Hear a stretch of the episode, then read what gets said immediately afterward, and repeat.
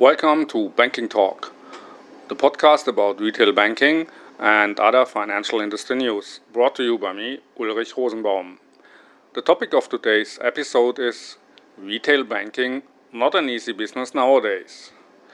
When we are looking at uh, the banking industry of today, we remark that it is changing rapidly.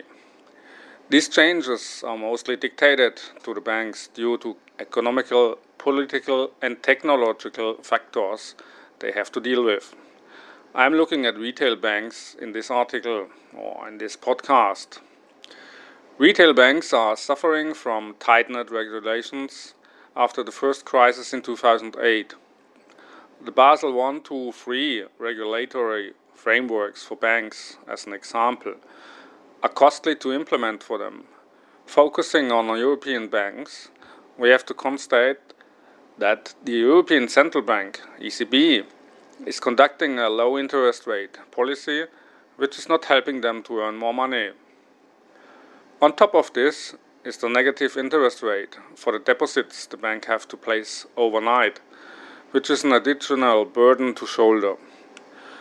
As we can read in the press, some banks have to pay enormous fines due to the court decisions which is representing another painful cut into their financial resources. These institutes are old school. They are based on the requirements of the past. A large and expensive brick and mortar branch network, legacy banking systems which are not compatible with today's digital banking infrastructure, are not helping them to compete with the purely digital challenger banks. The cost for transformation of such a bank into a modern finance service provider can be discouraging for the top management. At the same time, they know that they have to change or they will disappear. Research institutes prove that millennials are the most important group of bank customers in our days, and they are asking for ways to bank that are incompatible with the existing structure of traditional banks. At the same time, we can learn from other surveys that the role of branches is still an important one. Bank customers still have to need to discuss face to face with product specialists when they have to take the decision which is influencing their financial future, such as signing for a mortgage, for example. Account opening is another business case which can be done online depending on the local KYC regulations. But this important part of onboarding is still a strong point for branches. Your mobile phone won't instantly issue a bank card, for example. The customer of today is always on. In consequence, their way to bank is done on various devices via the internet, phone banking, etc. This is when we can differentiate between banks capable of offering a true omnichannel user experience to their customers and those who can't due to their incompatible core banking structure based on a decades old silo topology. Imagine they would even have to integrate a brand new channel like Instant Messenger or IM banking Probably they would follow their existing way of paradigm and just try to create another silo to fulfill the task. At the end of the day, they surely would be able to offer IM banking, but it would not be integrated seamlessly into the rest of their channels.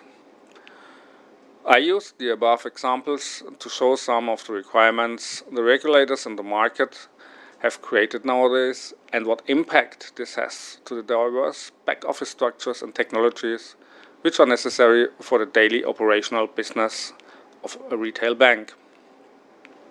How are the traditional banks facing this? Well, in a classical way, by axing thousands of jobs. But this will reduce costs only, but not transfer the outdated banking systems into modern ones.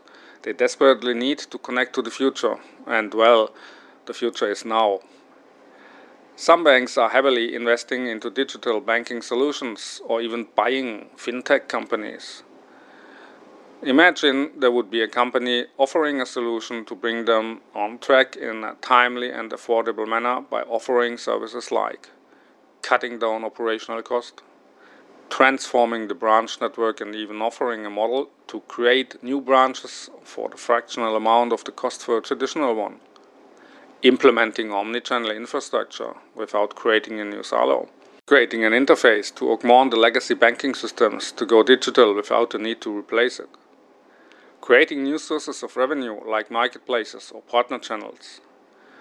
Making use of the existing data banks have collected from their customers by using big data analyzers. Helping to get faster decisions for loan applications, making them even more secure by a better scoring model. Well, I think such a company would have a more than bright future. That was a small analysis of uh, the difficulties of retail banking nowadays, and I thank you for listening. Goodbye. This was Ulrich Rosenbaum.